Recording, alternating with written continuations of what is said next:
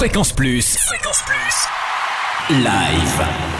Tournée, concert, festival en Franche-Comté. Tous les bons plans live. Bonjour Totem, bonjour à tous. Coup de projecteur sur les concerts événements 2013 à la Rodia Besançon. On démarre sans tambour ni trompette. Enfin si, avec tambour, et pas n'importe lesquels. Les tambours de Braza, vendredi 18 janvier à 20h30. 13 magiciens du rythme qui renouent avec la gestuelle et les rites ancestraux africains. Leurs tambours nous parlent, nous chantent les joies et les déchirements des peuples africains sur fond de musiques actuelles mêlées au rythme des ethnies du Congo au rap et au reggae. Kali se mettra à nu à la Rodia le 31 janvier à 20h30 avec son nouvel album Vernet-les-Bains, un opus plus intimiste évoquant ses années d'insouciance dans son village natal.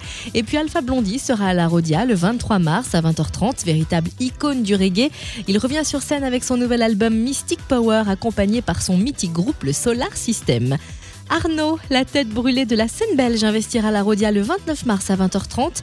Croisement improbable entre Tom Waits et Jacques Brel, ce crooner à la voix rocailleuse et déchirée revient avec un nouvel album Future Vintage, entre rock affûté et aventureux, balade et burlesque.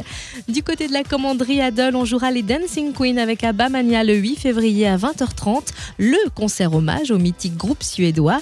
Des musiciens ont carrément recréé le dernier concert d'Abba de 1982 en restant fidèles au moindre détail. Et enfin, Cass chante Piaf. L'album a séduit 60 000 personnes. La tournée passe par les plus prestigieuses scènes françaises, anglaises, américaines et russes.